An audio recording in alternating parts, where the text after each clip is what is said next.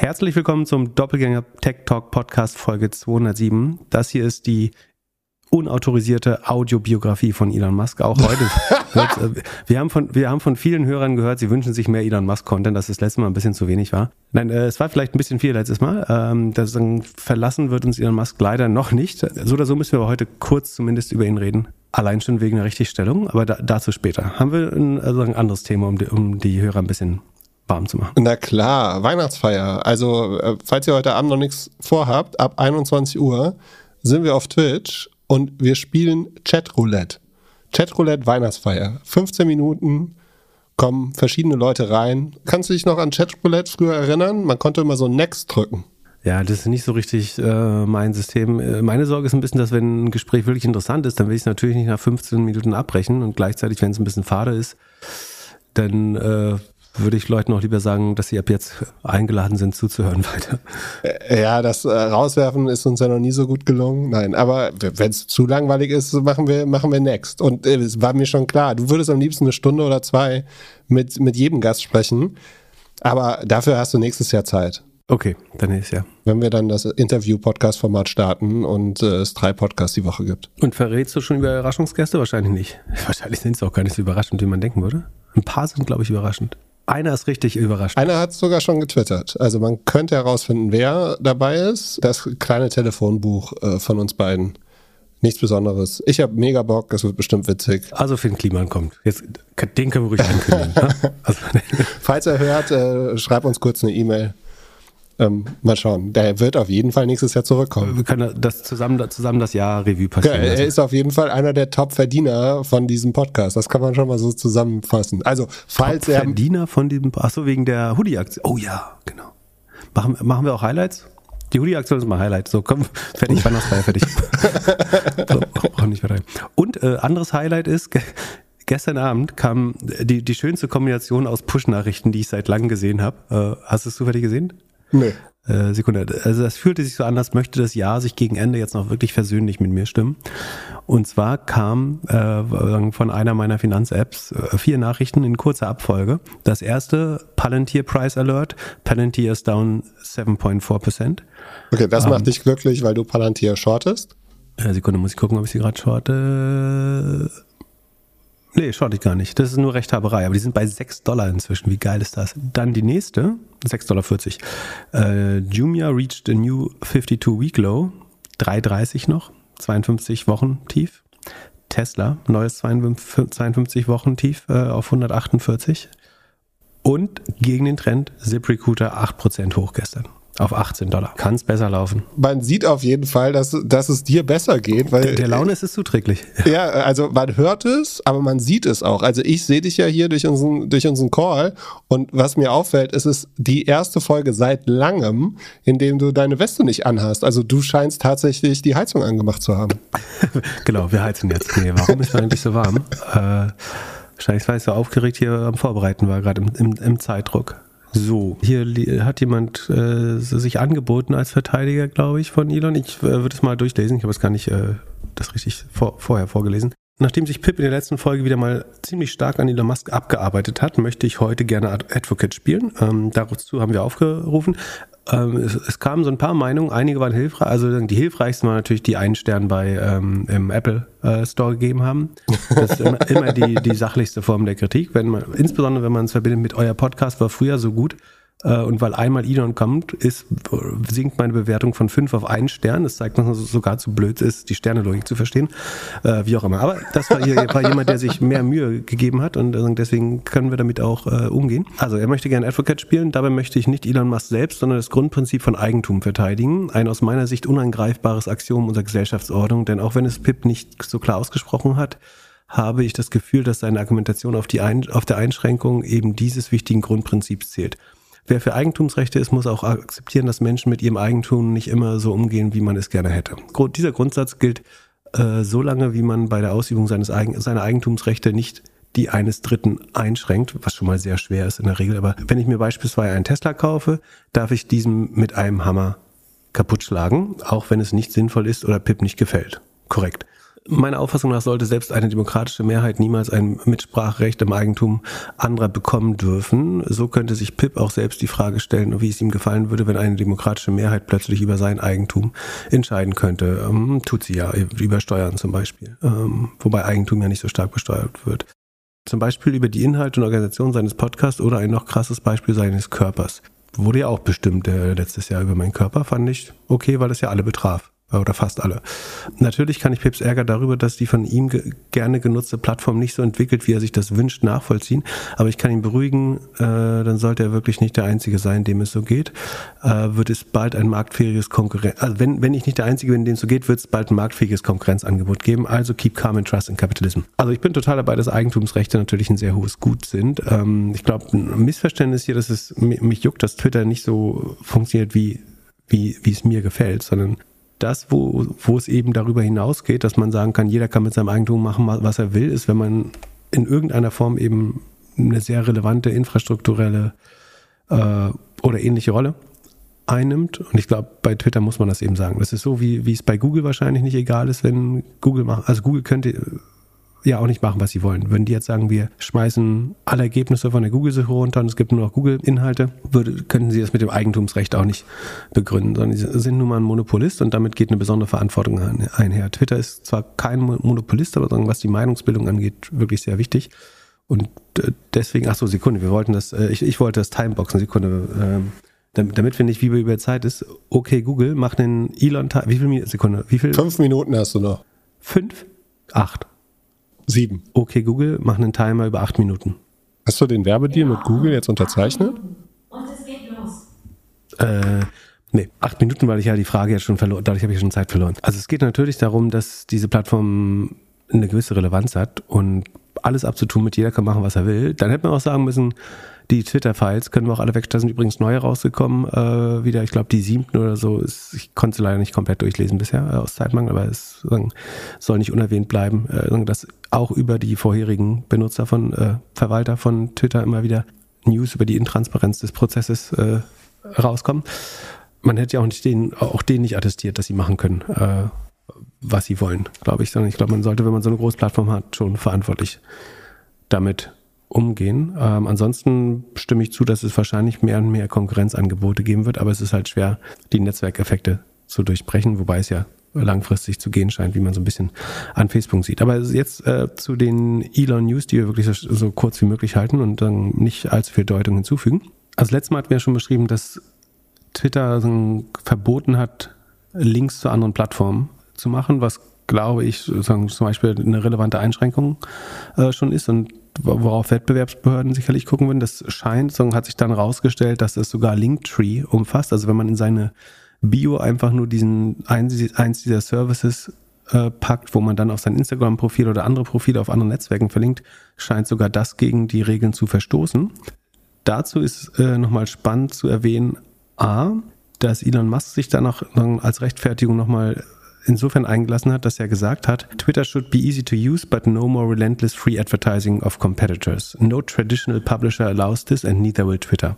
Das ist interessant, weil natürlich diese Plattformen normalerweise immer versuchen, um jeden Preis zu verhindern, als ein Publisher zu gelten, weil sie dann ganz andere Wahrheitspflichten und so weiter hätten und mit für den Content, der darauf passiert, verantwortlich sind. Jetzt auf einmal nennt, also vergleicht Elon Musk Twitter mit einem Traditional Publisher, was glaube ich nicht schlau ist, weil dann jeder ähm, Wettbewerbsrechtler würde jetzt rufen, Moment, du bist, äh, Twitter ist jetzt ein Publisher, dann lass uns Twitter auch wie ein Publisher behandeln, äh, für den Content haften lassen und so weiter. Ich glaube, das war keine so schlaue äh, Äußerung. Und das andere, was spannend ist, dass ihm natürlich von vielen Leuten dann ein alter Tweet vorgeworfen wurde, den er vor nur sechs Monaten selber gemacht hat. Ähm, und da ging es um Folgendes. Am 5. Juni diesen Jahres hatte er gesagt, the acid test for any two competing socioeconomic systems is which side needs to build a wall to keep people from escaping.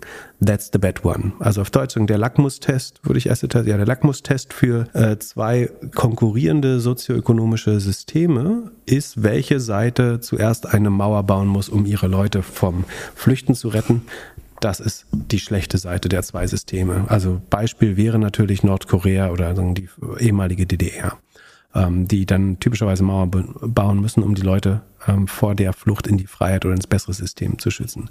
Und jetzt macht er halt genau oder hat genau das Gleiche gemacht mit ähm, Twitter. Inzwischen interessanterweise ist dieser Tweet verschwunden. Ich denke aus wettbewerbsrechtlichen äh, Gründen. Also das gibt's nicht mehr und vermutlich werden sie das auch nicht weiter verfolgen. Äh, spannend ist aber, dass es dann dazu gekommen ist, dass sogar Paul Graham, ein sehr renommierter Venture Capitalist und Angel, also der Gründer vom Y Combinator, selbst der wurde dann von der Plattform verwiesen, weil er seinen Mastodon-Handle äh, promoted hat, so, soweit ich es verstehe. Und der wurde dann aber auch später wieder reinstated, also wieder auf die Plattform ähm, gelassen.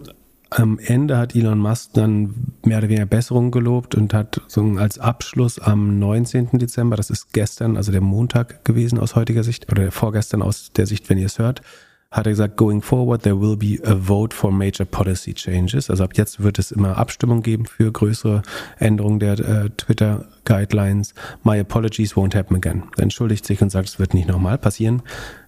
Kurz danach hat er sich dann äh, tatsächlich von der Plattform rausvoten lassen als CEO. Und das ist natürlich das Spannendste, so was wir jetzt auf keinen Fall hätten auslassen können. Das heißt, er hat die Frage gestellt, ob jemand anderes die Rolle übernehmen soll als CEO oder ob er zurücktreten soll. Daraufhin haben, ich glaube, 57,5 Prozent äh, von 14 Millionen Befragten mit Ja beantwortet. Er hat vorher gesagt, er wird diese Umfrage befolgen und sich danach richten. Da ist jetzt die Frage, also A, natürlich schafft er es, irgendeinen Nachfolger zu holen. Wird er sich daran halten? Ich, ich würde die vermuten, ja. Ähm, was man sich aber auch fragen muss, ist, was denken da seine Co-Investoren jetzt eigentlich, die, die so mitgehangen, mitgefangen da investiert haben? Natürlich in der Hoffnung, dass er in dem Laden aufräumt äh, und das zum Erfolg führt. Und jetzt, ähm, also freuen werden sie sicherlich die Tesla-Aktionäre, weil er eventuell jetzt wieder mehr Zeit mit Tesla verbringt, eventuell. Aber für die Leute, die in Twitter investiert haben, äh, ist es natürlich jetzt nicht so geil, dass er zurücktritt. Äh, damit geht natürlich auch viel Attraktivität der Plattform für einen gewissen Teil der Leute verloren, äh, könnte man sich vorstellen. Ja, ich habe ähm, nur zwei Fragen dazu. Erstens hat er vorher meiner Zeit ab. Ja, okay. Ja. Hat er hat er vielleicht vorher noch mal eine ganze Reihe Tesla Aktien gekauft? Äh, das wäre schlau gewesen, weil die Aktie hat natürlich erstmal positiv äh, reagiert darauf. Also wie gesagt, als Tesla-Aktionär muss einen das freuen, wenn er weniger Zeit da verbringt. Auch wenn er die Leute hat ja Glauben machen, äh, versucht zu, Glauben machen zu lassen. Was? Ach, ich krieg's halt nicht zusammen. Dass langfristig auch Tesla-Aktionäre von Twitter profitieren würden. Da ist mir nicht ganz klar, wie das passieren soll. Aber was ist deine zweite Frage? Ja, bleibst du Twitter treu, wenn David Sachs CEO wird? Ich mache das nicht ideologisch fest, sondern ich bin ja auch jetzt treu geblieben. Ich ehrlich gesagt, als ich es gelesen hat, hatte ich auch gemischte Gefühle, weil ich habe natürlich auch Angst, dass der nächste CEO schlechter wird. Also ich habe ja, ich kritisiere ja nicht Elon Musk, sondern die, die, die konkrete Entscheidung, die er getroffen hat, fand ich teilweise falsch. Es gab auch eine gute, die er gemacht hat. Eine gute Entscheidung, die er zum Beispiel gemacht hat, äh, ist, dass er, wenn man seinen Account umbenennt, so eine Art Timeout bekommt und es muss erst neu verifiziert werden, bevor man sein Häkchen wieder bekommt. Was glaube ich vor viel Hacking und Spam und äh, Scam schützt. Also es, ich glaube, bei gewissen wirklich wichtigen Sachen handelt er ein bisschen zu erratisch, aber sicher, sicher passieren auf dem Weg auch viele gute Dinge. Und wie gesagt, es kommt auch an, wer macht das jetzt besser, ist, ist eine andere Frage. Ich glaube, man kann schon die einzelne Entscheidung kritisieren und trotzdem hätte ich mir das weiter angeschaut. So, ich habe die Plattform ja nicht verlassen äh, wie andere. Und ich würde mir jetzt auch die ersten Handlungen anderer Leute an, aber David Sachs fände ich schon auch äh, kompliziert. Äh, ansonsten, was natürlich noch spannend ist, ist, dies hat äh, Ben Evans richtig kommentiert, ist, nach diesen letzten Tagen und den Entscheidungen, die da hin und her getroffen worden sind, wie soll Twitter jemals eine Payment-Plattform werden? Also welcher B2B-Kunde würde mit einer Firma, die so wankelmütig ist, kooperieren wollen? Also welche große Brand? Ich glaube, das würde die Strategie unheimlich schwer machen. Äh, ich glaube, da muss man deutlich mehr Vertrauen herstellen. Äh, erstmal.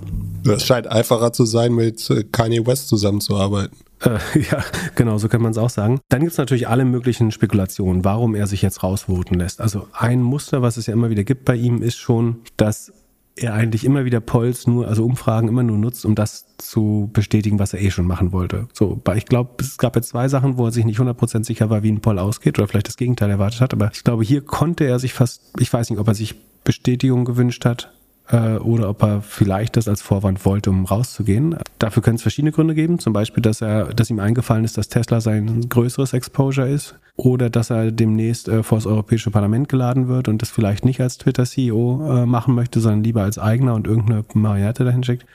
Da könnte es natürlich verschiedenste Gründe für geben, aber das sollte man in Betracht ziehen, dass er eventuell diese Entscheidung getroffen hat, ähm, so wie damals, ob er die Shares verkaufen sollte und dann die Legitimierung ex post sozusagen durch das Volk ähm, entstehen lässt. Und dann eine Sache, die ich gerne noch erwähnen würde, und das, dann haben wir es auch geschafft schon für heute mit Elon. Und warum wir äh, unbedingt über ihn reden müssen, ist, weil vieles von dem, was wir letztes Mal gesagt haben, sich als falsch rausgestellt hat. Und sagen, so sehr ich versucht habe, seine Situation mit dem Angriff auf sein Kind und so weiter zu verstehen, sieht es inzwischen, so nach Berichten der Washington Post, eher so aus, dass er das als reinen Vorwand genutzt hat. Und zwar lagen zwischen dem Vorfall mit seinem Kind und der Landung der Maschine, beziehungsweise den letzten öffentlichen Daten seiner Maschine, 23 Stunden und der Ort, wo dieser Zugriff auf das Auto, äh, in dem angeblich sein Kind äh, sich befunden habe, ähm, passiert ist, lagen 26 Meilen, also ungefähr eine Marathon. Ähm, Entfernung. Das heißt, der direkte Bezug lässt sich fast überhaupt nicht mehr da, ähm, äh, darstellen zwischen dem angeblichen Doxing durch den ElonJet-Accounts und die verschiedenen ähm, Journalisten und dem sozusagen mutmaßlichen Angriff auf dieses Auto. Und wenn man vorher gesagt hat, man kann es sehr gut nachvollziehen, äh, dass man da erregt ist, find, würde ich jetzt sagen, dass ich es absolut schäbig fände, wenn sich das bar wahrheiten sollte.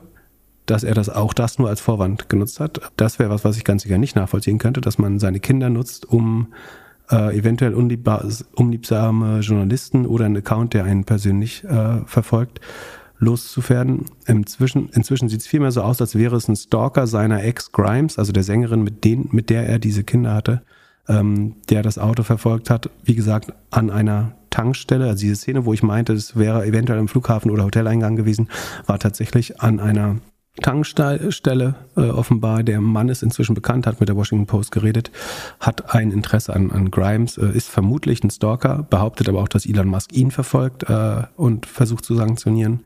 Ähm, das kann ich alles nicht deuten. Aber es sieht jetzt nicht so aus, als wenn ähm, diese Schlussfolgerung, die er da gemacht hat und diese Überreaktion so menschlich war, wie wir vermutet hatten oder ich vermutet hatte, sondern es scheint vielmehr sehr kalkuliert wieder genutzt worden zu sein, um äh, irgendein anderes Ergebnis herbeizuführen, nämlich äh, Leute von der Plattform zu schmeißen. Ähm, zumindest ist das mein derzeitiger Stand. Auch das kann sich natürlich noch mehr ändern, wenn sich neue Fakten ergeben. Und was man dazu auch sagen muss, ist, dass er ähm, zwei Tage vorher, nämlich am äh, nee, zwei Tage war das nicht ganz, aber am 8. Dezember er selber noch ein Foto von seinem Sohn unverpixelt äh, in San Francisco mit Location quasi gepostet hat.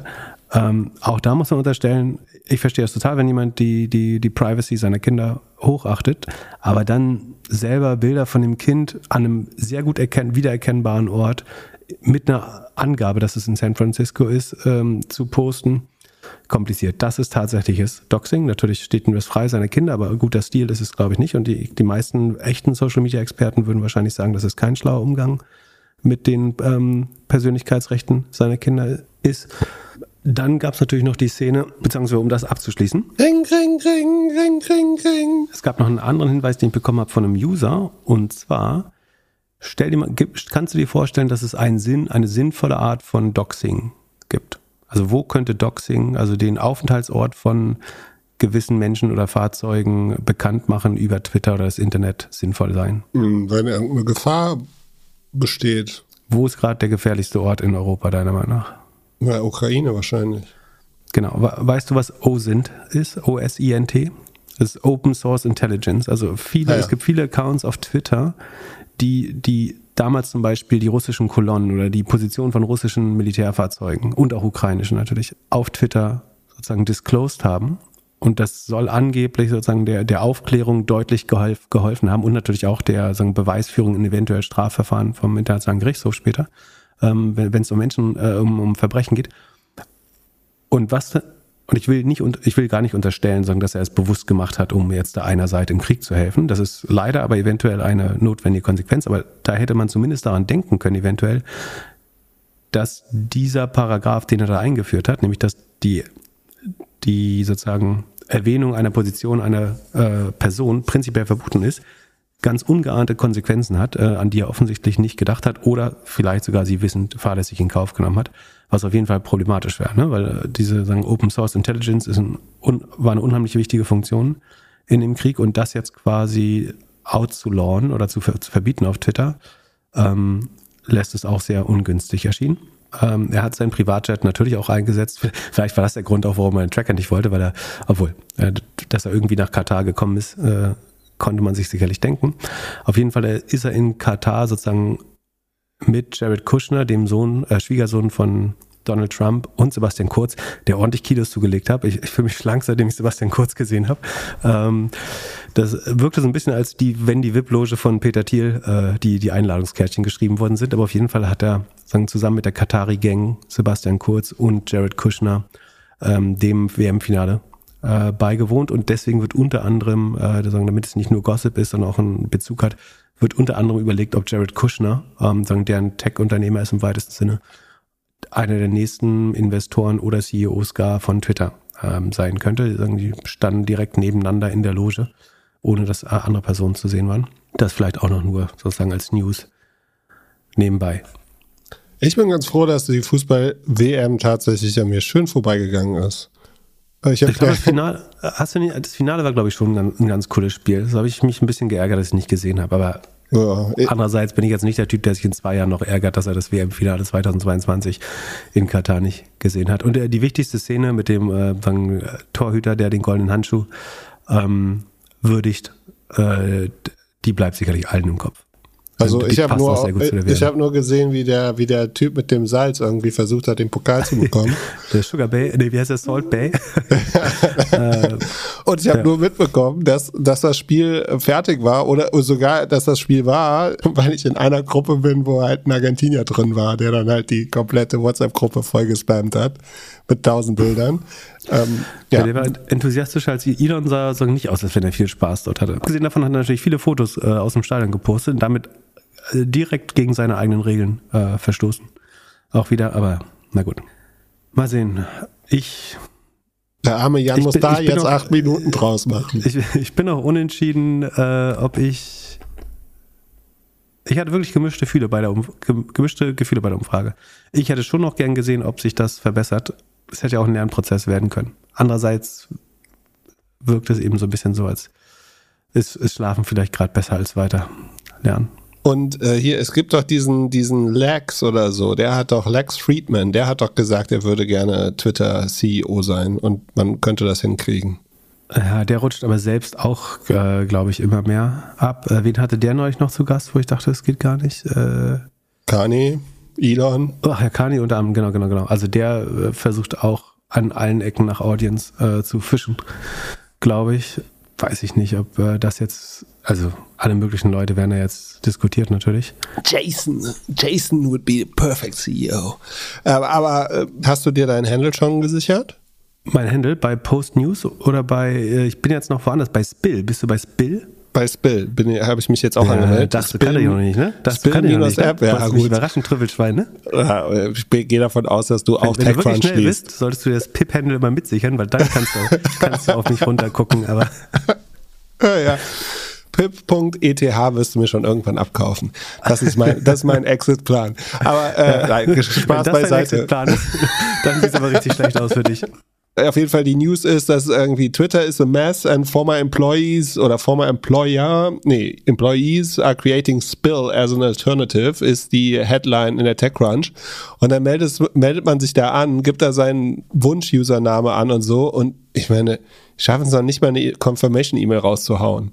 Das ist schon. Also ja, da wird jetzt eine Waitlist aufgebaut, um Funding von Sequoia zu bekommen und dann kriegst du vielleicht deine da ist noch nicht viel fertig, außer die Waitlist, glaube ich. Ja, aber die Waitliste kann man ja wenigstens schon mal so machen, dass man, wenn man den Link teilt, ein Tracking reinbaut und damit irgendwie die Liste nach oben fährt. Also das ist ja schon sehr 2000, was die da bis jetzt live gestellt haben. Genau.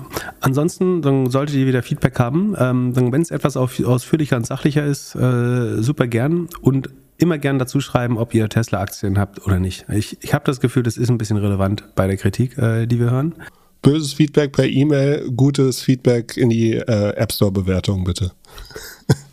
Genau. Und ähm, ihr könnt auch Schlechtes in die App Store schreiben. Unser Podcast heißt auf Apple ohne Aktien wird schwer. ihr, könnt, ihr könnt da einen Stern geben, das ist überhaupt kein Problem. Nein, Spaß.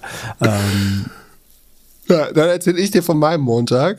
Also während du die ganze Zeit davon auf deinen Screen geguckt hast, äh, bin ich äh, glatteismäßig fast hingefallen. Tut mir leid, du hattest natürlich die Idee, dass ich ein 4-Minuten-Video hätte hochladen müssen, aber äh, es hätte wahrscheinlich Alan, der das Video gemacht hat, dazu gebracht, dass er irgendwie sich die Beine bricht oder was auch immer. Also wer es nicht mitbekommen hat, in Hamburg war Eis am Montag und so, dass ich selbst nicht mit dem Fahrrad gefahren bin.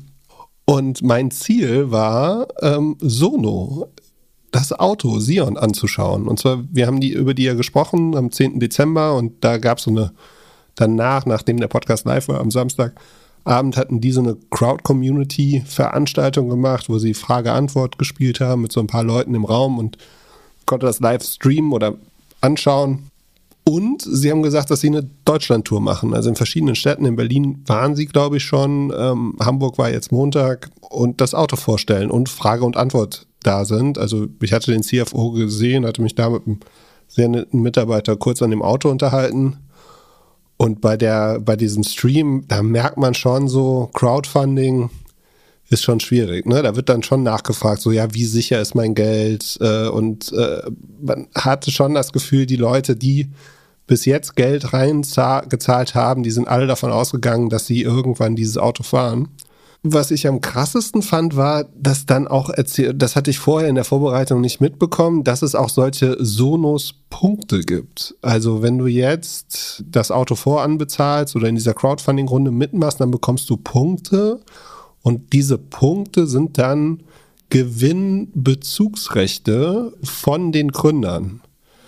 Und es ist irgendwie, es gibt so, es gibt das ein bisschen erklärt in der, auf der Webseite mit so einem ungelisteten YouTube-Video, äh, wo der, wo der äh, Anwalt der Firma das so ein bisschen erklärt. Und ich habe irgendwie das Gefühl, es ist alles ein bisschen viel. Also, du hast die Aktionäre, Du hast irgendwie Crowdfunding, du hast wahrscheinlich Mitarbeiterinnenbeteiligung und dann hast du noch irgendwie so Punkte. Und das, ich finde es so schon, äh, es ist mir alles ein bisschen zu viel. Und bei dem Auto ist es halt auch so, also äh, ich habe dann das Auto angeguckt, zusammen mit Alan, ehemaligen Kollegen von mir, der jetzt auch so einen ähm, Mobility-Blog macht, haben uns das angeschaut und für mich hat sich das schon sehr, also noch sehr weit weg angefühlt, wenn so die, dann sagt ja bei Tesla immer so, die hier, wie heißt es, äh, das äh, Spaltmaß. So stelle ich mir ungefähr den ersten Tesla auch vor. Und kennst du das Gefühl, wenn dir jemand sagt, äh, sie hätten, oder äh, stell dir vor, Startup kommt zu dir, sagt, ja, wir bauen hier eine App und äh, wir haben einen fertigen Prototypen und schicken dir dann so einen Figma-Link und auf dem Figma-Link kannst du so drei Sachen klicken und that, that's it. So, das ist ja, äh, und so hat sich das Auto angefühlt. Also du konntest dich reinsetzen, du konntest natürlich nicht fahren. So mit der Technik hat. Aber konnte jemand anders fahren? Nee, es, ist es gefahren? Es stand einfach nur. Also wer weiß, also, Ach so, so Nikola wird vom, vom LKW runtergerollt und. Naja, gut, man hätte, also bei dem Wetter wäre ich auch nicht gefahren so. Also alle äh, komplett verrückt. Also Autofahren geht in Deutschland ja immer noch. Dafür haben wir ja die Lobby, die das alles frei macht. Fahrradfahren ging nicht. Aber also äh, ja. den Perfect Community Event hätte ich erwartet, dass es irgendwo irgendwo ein Auto steht, wo irgendwie Licht drauf kommt, dass man sieht, dass diese Solarzellen laden. Also du warst Moment, du warst bei einem Probefahrt-Event, wo alles passiert ist, außer dass das Auto gefahren ist? Nee, es war nur, es war kein Probefahrt, das wurde nie als Probefahr-Event ge gebrandet. Es wurde einfach also. nur lernen, das Auto kennen. Und dann haben sich halt alle Leute hingesetzt und geschaut, ob sie Platz haben. Und wenn das Auto vernünftig, also ich würde das Auto fahren, ich würde das Auto kaufen, wenn es heute verfügbar wäre. Und ich finde Wirklich? die Idee, Schon ja, wieder. Ich, also wieso nicht? Wenn die du ganzen weißt, das Problem mit Elektroautos ist, dass wir jetzt die ganze Flotte nochmal austauschen, dann ist das für die Umwelt auch nicht so gut, wenn jeder nochmal ein neues Auto kauft. Klar, aber also so, wenn du jetzt sagst, du brauchst ein Solar- oder du brauchst ein Elektroauto, wieso das nicht unterstützen? Also lieber. Okay, aber du hast nicht unsere letzten Werbeeinnahmen da in eine Anzahlung gesteckt, zufällig oder so, oder? Wieso ist doch, also das ist ja nur die Hälfte, Hälfte ist mir, die Hälfte dir, das wird, also ich habe vorher so ein Video auf YouTube gesehen und habe gedacht, man kann einfach mit einem Klick investieren. Nein, das nicht. Also die sagen ja, sie wollen, sie wollen, oder die, diese Runde, die sie jetzt machen, sind ja für wie viel? 3400 Autos? Was war das? 3500 Autos, ne? Mhm.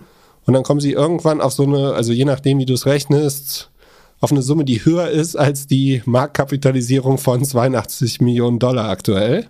Ja, also, auf jeden Fall. Die Frage ist, was denkst du, wie viele Autos werden dann fahren von dem Geld? Nicht eins. Das reicht ja nicht. Es reicht vielleicht, also im besten Fall reicht es, glaube ich, um bis zu einer Vorserienproduktion oder Serienproduktion zu kommen. Aber es reicht nicht, um die herzustellen. Du brauchst meiner Meinung nach, also nach groben Betrachten der Finanzen, ist mein Eindruck, dass wenn diese Anzahlungen alle eingehen, das hatten wir in der Originalfolge besprochen, es kann, also wenn das interessiert, kann sich nochmal anhören, aber ähm, mein Eindruck ist, dass wer den Eindruck hat, dass er jetzt Geld anzahlt dafür, dass sein Auto gebaut wird, dass das ein Missverständnis ist, sondern wofür man Geld einzahlt ist, man bezahlt eine volle Anzahlung, die die Firma, wenn alles gut geht, in die eventuell in die Position versetzt, mit der Fertigung zu beginnen, wofür dann aber neue Mittel gebraucht werden. Und sofern man dieses Stadium erreicht, bestünde dann eventuell die Chance, nochmal eine Kapitalerhöhung zu machen, also für die Aktionäre nochmal verwässert zu werden. Aber ich glaube, es ist ein Riesenmissverständnis, dass mit dem Geld jetzt ein einziges Auto gebaut, also ein einziges Serienauto gebaut genau, werden kann. es werden wahrscheinlich bis zu 70 Autos gebaut, die dann intern und für externe Zwecke, also dass die Zulieferer Sachen testen, getestet werden. That's it. Und es wird noch eine ganze Menge mehr Geld gebraucht, um dieses ganze Ding zu bauen und zu finanzieren. Ja. Aber es, konntest du rausfinden, ob, wenn, wenn man sich jetzt committet, wird das Geld nur dann eingezogen quasi, wenn alle, wenn die 3500 zusammenkommen? Genau. Okay, also dann ist das Geld höchstwahrscheinlich safe. Deine Werbeeinnahmen sind, Sekunde, ich gucke mal, wo wir stehen. Ähm, das, die, die ganze, die, die Medien machen ja einiges an Rummel äh, dafür. Also sie versuchen, so gut es geht, zu helfen. Oh, oh, oh, oh, oh, oh nee.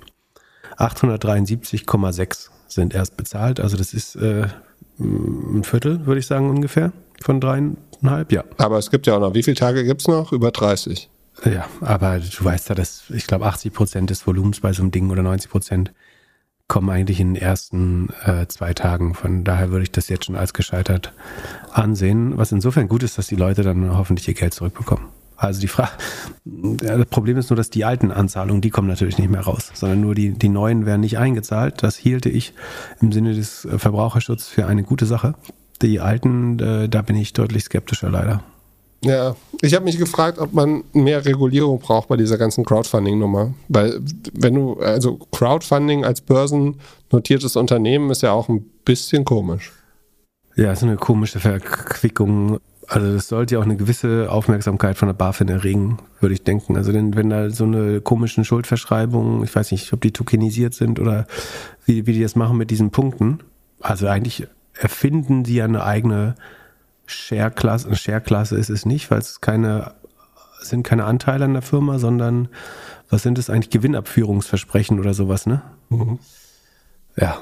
Wie, wie steht das jetzt zu anderen? Obwohl es ist nur aus dem Founder-Share, glaube ich, ne? Mhm. Also andere Aktionäre beeinflusst es nicht. Jetzt muss man sich fragen, sind die Founder dann noch gut incentiviert oder gut genug incentiviert, wenn sie ihre, man könnte jetzt sagen, es ist insofern problematisch für den Aktionärschutz, weil die Gründer ihre, ihre Gewinnaussichten größtenteils abgetreten haben oder abtreten werden über diese Punkte. Na, ist ja wahrscheinlich ein Prozentsatz von dem. Also sie werden ja wahrscheinlich sagen, okay, 10 Prozent, 20 Prozent von dem, was wir normal Gewinn machen, geben wir an die Crowd. Ja, ich finde es wild. Also ich glaube, es ist leider so, dass, wie wir schon öfter gesagt haben, dass so ein bisschen wie Specs Crowdfunding auch eher sagen, unter adverse Selektion leidet, dass da nicht die besten Modelle kommen. Das sind, also oft sind sozusagen moralisch gesehen Modelle, die, oder ideologisch, wenn man so will, ähm, dem, dem Teil der Bevölkerung sicherlich pläsieren, aber rein wirtschaftlich nachhaltig oder wirtschaftlich nachhaltig sind die allerwenigsten davon. Nee, es gibt immer Ausnahmen, glaube ich, äh, in allen Bereichen, aber die ähm, Klasse an sich underperformt einfach stark. Und ich finde, bei den meisten Plattformen, bei den meisten Crowdfunding-Plattformen wird das ausreichend klar gemacht, in der Regel bei den meisten. Aber oft ist es eben so, dass man müsste eigentlich so, so eine Art Lackmustest machen, dass man zehn willkürliche Nutzer fragt, ob sie verstanden haben, was, sie, was ihnen gehört, was mit Gewinn und was mit Verlust passiert. Und ob die das, wenn die, mehr als die Hälfte das nicht richtig beantworten kann, dann müsste man sagen, dann hat die Aufklärung in dem Fall versagt. Wobei das könnte beim Lesen eines IPO-Prospekts die Mehrheit wahrscheinlich auch nicht. Von daher ist es kompliziert, das so zu testen. Aber mein Gefühl ist, dass insbesondere hier die Nutzer nicht 100% verstehen, äh, ja, was sie äh, tun. Das aber es ist genauso. komplex mit diesen ganzen Punkten und was weiß ich. Und Ja, ja, aber äh, also du könntest ja ganz einfach halten. Du sie, zeigst halt hier, also gehst auf die Webseite sonomotors.com und dann steht unten direkt, also oben steht direkt 3500 Sion und dann Pre-Order. So, und bei Pre-Order hast du halt das Gefühl, du kaufst das Auto. Also jetzt mal losgelöst von dem Text, aber du gibst an, wie viel Deposit gibst du rein und kannst das Deposit dann voll machen auf deine 29.600 Euro Ja. und Enter. Und Ja, und auch der Begriff Anzahlung, ne? Also ich meine, was ist das rechtlich eigentlich, wenn ich äh, Millionen an Anzahlungen einsammle, am Ende auch, auch die Gehälter der, der Vorstände damit bezahle ähm, und es nie zur Produktion des Autos kommt. Also ist auch kompliziert, glaube ich.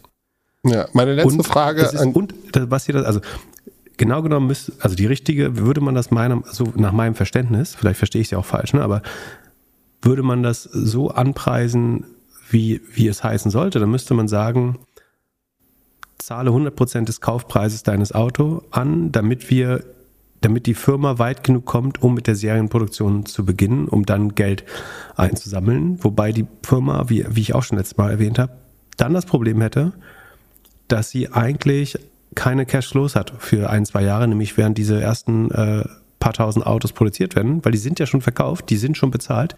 Sie könnten zwar Umsatz verbuchen, was äh, sagen, vielleicht helfen könnte, dabei neues Kapital aufzunehmen, aber sie müssen dann Autos finanzieren, ähm, für die sie einerseits noch viel Cox äh, aufbringen müssen, also ähm, Betriebs- und Rohstoffe, die sie dort einsetzen und Arbeitsmittel.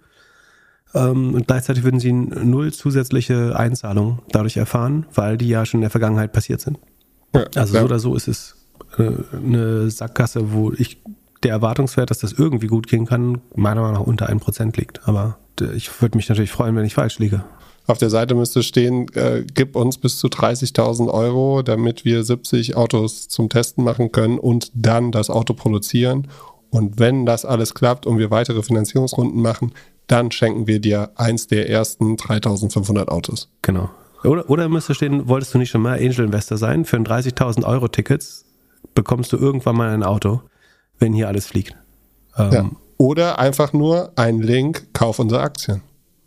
Also, wieso sollte man Crowdfunding und sowas machen dürfen, wenn man an der Börse ist? Ja, das ist auch, ich meine, du darfst dich am Schuldenmarkt bedienen. Also am Ende ist das hier, nach meinem Verständnis, ist es ja, äh, nee, Sekunde, es ist ja, ja doch, du, du, du gehst eine Verpflichtung gegenüber den Investoren ein, die diese, du gehst einen Schuldver, also eine Firma darf ja auch am Schuldenmarkt sich, darf Anleihen begeben oder so, ne? Also die, diesen Begriff an, Anzahlung finde ich extrem ungünstig hier, weil da, das ist nicht, was ich unter einer Anzahlung verstehe. Es ist kom komplizierte Mischung zwischen äh, Verschuldung, Anzahlung, Venture Capital, ganz komisch. Aber ja, ich verstehe, was du sagen willst. Eigentlich, der normale Weg wäre über die Börse, aber der ist ja schon gescheitert. Also, dass man sich über die Börse nicht refinanzieren kann, das ist sozusagen die Prämisse oder die Ausgangssituation. Ja. Ansonsten hätte man das ja, beziehungsweise ist das in der Vergangenheit passiert schon. Ja, und dann, äh, jetzt fällt mir das gerade ein, weil wir Börse erzählen, ne? In diesem Community-Event war dann einer, der hat sich geäußert und meinte so, ja, ich habe über euch gehört im, äh, im MDR, NDR, MDR, irgendein GZ-Fernsehsender und habe dann richtig Aktien gekauft. So nach dem Motto, ich habe so viele Aktien gekauft damals, wie- ich eigentlich jetzt für so ein Auto zahlen könnte. Die Aktien sind jetzt nichts mehr wert oder wesentlich weniger wert. Wie, wie seht ihr denn, also wie wird sich das denn alles entwickeln? Und du siehst halt, also in dieser ganzen Community-Sache von mir, von außen war es einfach nur so, du willst diese, Le also von diesen Leuten eigentlich solltest du versuchen, nicht Geld zu nehmen. Es ist schon krass genug, dass du irgendwie dann Ja, an die Börse äh, gehen kannst. Da, da würde jetzt sagen, der liberal veranlagte Mensch und Eigentumsbefürworter sagen, das ist dein Geld, damit kannst du machen, was du willst. Und ich habe Sympathie in dem Fall für beide Seiten. Ich finde es einerseits natürlich doof, die Anlagemöglichkeiten oder Handlungsoptionen von Privatmenschen unnötig zu beschränken.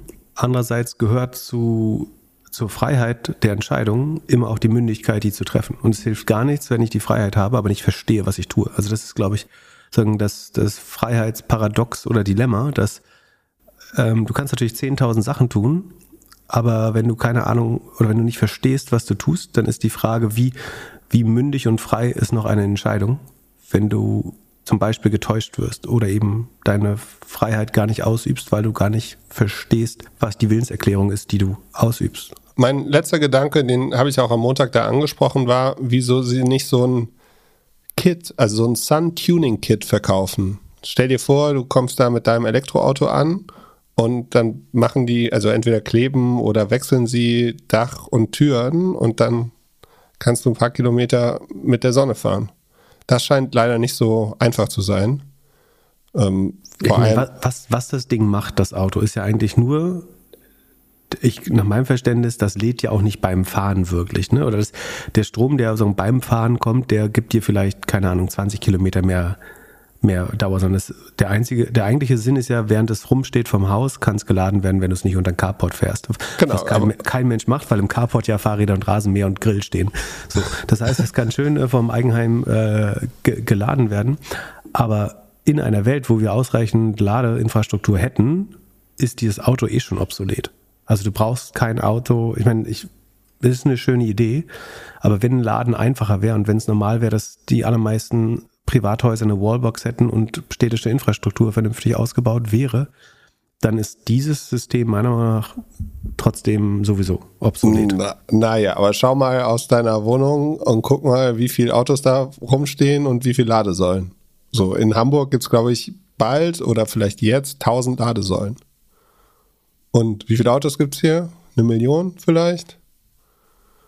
So, also das reicht, also die Idee, dass äh, Autos, die irgendwie den ganzen Tag rumstehen, ein bisschen Sonne abbekommen, äh, finde ich nicht, nicht ganz so schlecht. Frage ist, für, fürs urbane Umfeld wäre es wahrscheinlich besser, die Autos wären komplett verboten und man hätte mehr Platz für Fahrräder und Fußgänger und meinetwegen deine Scooter. Also so ganz schlecht finde ich die Idee nicht. Aber es ist halt von der Umsetzung, finde ich, machen die viel zu viel. Die müssten jetzt so einen Airbnb-Moment haben, wie damals zu Corona und einfach sich von wahnsinnig vielen Sachen trennen und sagen, wir machen jetzt nur noch eine Sache und vielleicht ist es dann nicht das Auto, sondern halt das Upgraden von den, von den LKWs. Ja. Äh, Autos in Innenstädten verbieten ist die nächste schöne Freiheitsdiskussion, die wir haben können. Ja, dafür nehme ich gerne ein Sterne. Die FDP, sondern die, die ja hauptsächlich die Freiheit von Autos verteidigt, weniger die von Menschen. Natürlich sofort, äh, Autofahren ist Freiheit, ähm, wobei es, glaube ich, eine berechtigte Frage ist, zu sagen, ob Autos in Innenstädten mehr Freiheit schaffen oder mehr die Freiheit anderer Menschen beschränken. Aber das werden wir sicher nicht in, der heutigen Ach, Folge. Komm, wir machen eine lange Folge. Autos, Autos machen wir jetzt auch nochmal. Also ich kann auf einmal dieses Jahr auf, einem, auf jeden Fall noch einmal unsere Hörerschaft bereinigt, wenn, ja, ich, wenn wir das ich, jetzt austragen.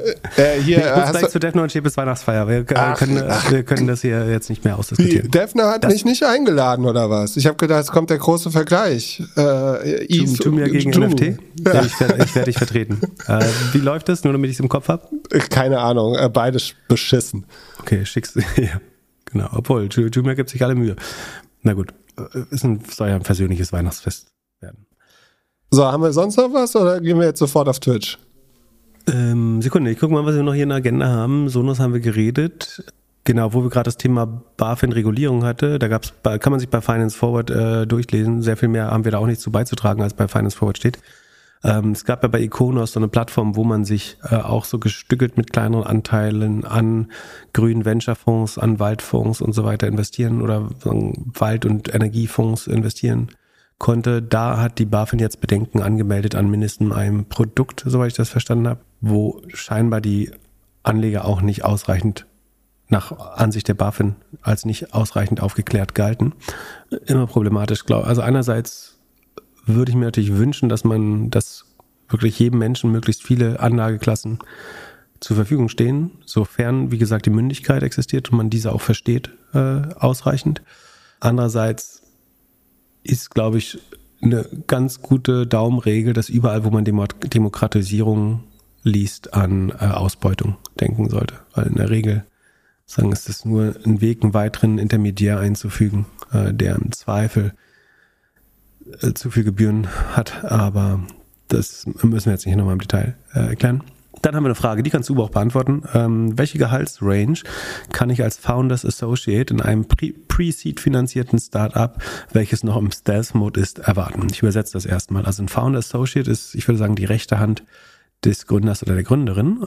So eine Mischung zwischen Assistent und Chief of Staff. Ne? Es gibt verschiedene Definitionen davon. Der eine sagt eben, das ist der Praktikant, äh, der alles für mich erledigt. Der andere sieht das eher sagen, als wirklich fast gleichwertiger, der alle Meetings mitmacht und so eine Art Vorstandsassistent er macht. Pre-Seed heißt, dass sozusagen äh, erst wenig Funding in der Regel erst von Angels oder so einen ganz frühen Funds gibt ähm, und Stealth Mode eben, dass das Produkt noch nicht, äh, das Startup noch nicht in die Öffentlichkeit geschlüpft ist, Name und Produkt eventuell noch unbekannt sind, äh, um vor Konkurrenz zu schützen. Welche Gehaltsentwicklung würdet ihr in einem und nach drei Jahren erwarten? Wie sieht es aus? Wie sieht das Verhältnis von VISAPs zu Gehalt aus? Das Produkt ist nach Angaben der Ausschreibung bereits gelauncht. Wie kann ein Produkt gelauncht sein und das Startup noch im Stealth Mode? Das ähm, auch spannend. Vielleicht so, testen es ja schon ein paar Leute. Was, also, was, will, äh, was, glaubst du, ist ein faires Gehalt für eine. Also eine überse übersetzt, zwei BWL-Studenten ziehen nach Berlin und irgendwie zwei Freunde investieren. Oder zwei Bekannte. Hä? Ja, oder? Äh, Founder, äh, zwei, also Founder, Stealth Mode, es gibt noch keine Finanzierung oder Pre-Seed ja, okay. Achso, du bist ist ja schon Person im Venture, meinst du quasi? Ja. Als Associate? Das kann natürlich sein. Äh, ähm, oh, ich also ich glaube, eine wichtige Unterscheidung, die Frage ist tatsächlich, wie das Startup gefundet ist, weil wenn in dem Moment die Founder selber sich äh, eventuell noch unter 5000 Euro zahlen, ist natürlich schwer zu argumentieren, warum man als Founder Associate jetzt deutlich mehr kriegen sollte. Ich glaube, prinzipiell kann das eine spannende Rolle sein, wenn man die Founder inspirierend findet ähm, und glaubt, dass man dafür lernen kann. Also näher dran kann man nicht sein. Ähm, man sollte natürlich vorher klären, ob das eher Kaffee holen ist oder eher, äh, ich mache die wichtigen äh, VC- und Sales-Meetings mit. Ich glaube, das kann ein gutes Learn-Invest sein. Ich glaube, dann sollte die Gehaltsentscheidung auch fast sekundär sein. Also und ob das jetzt, wie, wie das nach einem Jahr wird sich das Gehalt, glaube ich, nicht signifikant ändern. Nach drei Jahren kann das einerseits super hoch sein, weil wenn du die dritte Person oder eine der ersten zehn Personen in einem Startup bist und das erfolgreich wirst, dann, dann kann so eine Rolle unheimlich wichtig werden und ansonsten auch zu einer guten Karriere außerhalb der Firma führen. Es kann auch sein, dass wenn das Startup klein bleibt, dann hat man viel Zeit verschwendet und wird ganz sicher nicht besonders reich damit. Ich glaube, es ist hoch Risiko, es kann eine gute Lernerfahrung sein, es hängt hauptsächlich an den Gründern äh, und wie sehr man an das Modell glaubt. Äh, Verhältnis WESOP zu Gehalt, ich glaube in der Regel kriegt man in Deutschland so zwischen 20 und 30 Prozent des Gehalts als VISOP. Das kann man, ich glaube, es ist immer ein gutes Signal, wenn man freiwillig mehr nimmt. Also sagen sagt, ich gehe ins Risiko, ich, weil man, das heißt, man glaubt ans Produkt. Und wie sieht das aus, wenn die jetzt eine Runde machen? Also wenn jetzt da äh, Series A werden dann alle Gehälter um 20 Prozent erhöht? Man kann ja sagen, dass man immer 50 oder 60 Prozent der Founder haben möchte als Gehalt, dass das die Erwartung ist. Dann würde man quasi mit denen auch mitwachsen. Wobei es hängt auch wieder sehr vom Setup ab. Es gibt Gründer, die sich äh, einfach, vielleicht wenn du das zweite, dritte Mal Gründer bist und du brauchst das Geld eigentlich nicht, hast äh, auch das Startup ein bisschen selber finanziert, dann kannst du dir ganz wenig zahlen, weil du weißt, die Incentivierung über deine Shares ist eigentlich viel wichtiger. Wenn es eher das erste Mal ist und die Leute eventuell von einem McKinsey-Job ins Startup wechseln, dann werden sich wahrscheinlich tendenziell eher gut bezahlen. Kann man schwer so allgemein beantworten. Ich glaube aber, dass die Position wenn man die Aufgaben gut versteht und die interessant sind, eine gute Lernexperience sein kann. Aber so Gehaltsfragen, ja, schwer zu beantworten. Es handelt sich hierbei nicht um Anlageberatung. Keine spezifischen Kauf- und Anlageempfehlungen. Keine Anlageberatung, keine Rechtsberatung, keine Steuerberatung und auch keine Aufforderung zum Kauf oder Verkauf von Wertpapieren. Die Verantwortung für solche Trades liegt bei euch. Philipp und Philipp haften nicht für eure Verluste. Philipp und Philipp und Philipp können die Risikodisposition der HörerInnen nicht einschätzen. Ihr entscheidet selber, was ihr kauft und tragt dafür auch die Verantwortung. Alles könnt ihr auch nochmal unter doppelgänger.io slash Disclaimer nachlesen. So, dann haben wir auf vielfachen Wunsch äh, endlich mal, äh, habe ich Viva in unser Sheet eingetragen, also nicht den Musiksender, sondern VEEVA, äh, Kürzel VIV, VEEF, äh, VEV, ähm, ist im Doppelgänger-Sheet drin. Dabei handelt es sich um einen spezialisierten Cloud-Software-Anbieter für die pharmazeutische und Healthcare-Industrie. Also die Industrie hat logischerweise ganz eigene Ansprüche an Datenschutz nochmal äh, und dann hochspezialisierte Software, die sie brauchen. Das kann eine gute Nische sein, äh, scheint eine profitable Nische zu sein, so viel kann man schon sagen. Und es wurde sich immer mal wieder gewünscht, äh, ich vermute, dass weil es wieder in irgendeinem Gurkenfonds drin ist, ähm, aber wir haben es jetzt mal aufgenommen. Ich glaube, es ist auch relevant groß sogar. Sekunde ist 26 Milliarden, also es trifft durchaus ein gewisses Relevanzkriterium. Deswegen habe ich es mal aufgenommen. Ist noch nicht ganz fertig, aber die letzten zwei Jahre habe ich schon mal eingetragen. Und die Zahlen sehen ähm, also was gut aussieht, ist die Profitabilität. Ne? Also es ist eine Firma, die schon ein bisschen länger gibt und die auch eine vernünftige operative Marge hat. Also der operative Marge ist im Moment äh, dieses Jahr 22 Prozent, im Vorjahr waren es noch 28, also geht ein bisschen zurück. Das liegt hauptsächlich daran, dass das Wachstum schneller zurückgeht, als die Kosten steigen. Also das Wachstum ist, war im Vorjahr noch deutlich über 20 Prozent, ist jetzt noch 16 Prozent. Das trifft ja so ein bisschen auf alle zu. Das ist für eine ältere Firma jetzt auch gar nicht so schlecht, 16 Prozent Wachstum muss man sagen. Aber kostenseitig sind die halt noch so ein bisschen in 2021 verhaftet. Also die OPEX wachsen noch mit 24 Prozent, wobei man sieht, dass sie jetzt eigentlich bei RD und Gen und Admin Einsparungen begehen. Das heißt, im nächsten Quartal könnten die Kosten sogar auf Höhe der äh, Rohmarge sein, sodass äh, sich nicht auf Höhe, sondern äh, also die Kosten langsamer wachsen als oder gleich schnell wachsen wie der Umsatz. Da könnte sich das dann wieder verbessern. Die äh, Profitabilität äh, würde ich sogar mit rechnen. Ähm, so oder so reicht es noch für eine Rule of 40 von 56, äh, was sehr gut ist, ähm, was aber hauptsächlich an dem hohen operativen Cashflow liegt. Der ist nämlich 40 Prozent, also 40 Prozent der Umsätze verwandelt man in Cash, weil im Q1 in der Regel schon äh, alle Kunden viel bezahlen im Voraus und dann das Geld nach und nach in Umsatz umgewandelt wird. Ähm, so oder so ist die, die Free, äh, die Operating Cashflow Marge über das Jahr so um die 40 Prozent. Und dann ergibt sich eine sehr gute Rule of 40. Das Wachstum verlangsamt sich, wie gesagt. Kosten scheinen sie langsam äh, in die richtige Richtung zu lenken. Die Verwässerung haben sie im Griff, also sie hauen immer noch ordentlich an Sharebase Compensation raus, ähm, ungefähr 100 Millionen im Quartal. Das ist ein Viertel der Operat äh, ein Drittel der operativen, mehr als ein Drittel der operativen Ausgaben. Das ist ganz ordentlich. Aber es fangen sie wieder ein, indem sie einen offensichtlichen Share-Buyback-Programm haben, weil die Aktienanzahl steigt nicht signifikant. Also sie hauen ordentlich Aktien raus, aber kaufen sie dann selber wieder zurück. Und so äh, wird man gar nicht so stark verwässert, nur dass das Cash natürlich verschwindet. Ähm, das ist im Gap-Ergebnis hier aber alles richtig abgebildet. Von daher ähm, also die Magic Number sieht nicht so gut aus wie im Vorjahr, da war sie über 1, das war großartig. Jetzt ist sie noch bei 0,77, das ist für die jetzige Zeit eigentlich auch schon äh, recht gut. Ähm, das sieht gut aus. Erst dachte ich, ist es ein bisschen blöd, dass die Marge sinkt, weil die Kosten noch nicht im Griff sind. Aber wie gesagt, da ist gerade letztes Quartal eigentlich die Entscheidung getroffen, äh, Kosten zu sparen. Zumindest sieht es sehr so aus. Sekunde, ich kann es hier nochmal ohne Share-Based Compensation sind die Kosten quasi stabil und werden es bestimmt auch jetzt bleiben. Sie haben im letzten Quartal nochmal richtig geheiert letztlich, aber ich glaube, da wird man sicher jetzt auch nicht so hart weitermachen. Und das Problem ist jetzt aber, also es sieht ganz solide aus eigentlich. Also es ist definitiv profitabel, da muss man sich keine Sorgen machen. Es wächst auch noch, 16 Prozent ist ja gar nicht so schlecht. Das wird sich noch ein bisschen weiter verlangsamen, denke ich. Ähm, aber das soll auch 13 mal Umsatz kosten oder fast 40 mal Forward P, also KGV 2023. Und da muss ich jetzt sagen, bei 16 Prozent Wachstum ist das ein sehr, sehr sportliches Kursumsatzverhältnis. Das liegt, denke ich, eben daran, dass sie so schön profitabel sind. Das mag der Markt gerade gerne, mehr als das Wachstum noch. Aber ich finde die jetzt schon sehr wohlwollend gepriced, ehrlich gesagt. Also ist eine solide Firma. Ich würde jetzt niemandem sagen, so der muss da unbedingt raus, weil das Quatsch ist oder so. Ähm, einfach die Magic Number und Ruler 40 ein bisschen im Auge behalten, ob sich da nichts deutlich verschlechtert. Das haben wir jetzt im Sheet drin. Aber vom Preis her ist das jetzt nicht was, wo man noch raufspringen muss, würde ich vermuten. Ähm, aber und äh, die, die Konkurrenz ist natürlich, also einerseits kooperiert, kooperiert man mit vielen großen Anbietern, äh, Salesforce, äh, IBM, Oracle und so weiter. Andererseits ist diese Industrie auch so groß. Ne? Also die machen hier zwei Milliarden Umsatz im Jahr allein mit Healthcare und äh, Pharmaceutical Industry. Das kann natürlich auch sein, dass irgendwann die Großen mal danach greifen. Könnte eine Übernahme sein. Dadurch ist, dafür sind sie aber zu teuer. Ich glaube, für 13 Mal Umsatz schlägt ja jetzt keiner ohne Not zu wenn sie, wenn der Markt weiter runtergeht, und es ist natürlich auch eine ganz schöne Bite-Size hier, also 26 Milliarden, das ist eine ganz schöne Übernahme, da kämen dann wirklich nur noch sowas wie Oracle, äh, vielleicht Salesforce in, in Frage. Aber wie gesagt, da sind sie auch relativ teuer. Die Schulden muss man sich erstmal aufnehmen. 26 Milliarden, also Kosten würde ich die jetzt übernehmen wollen, müsste ich wahrscheinlich 40 Milliarden zahlen.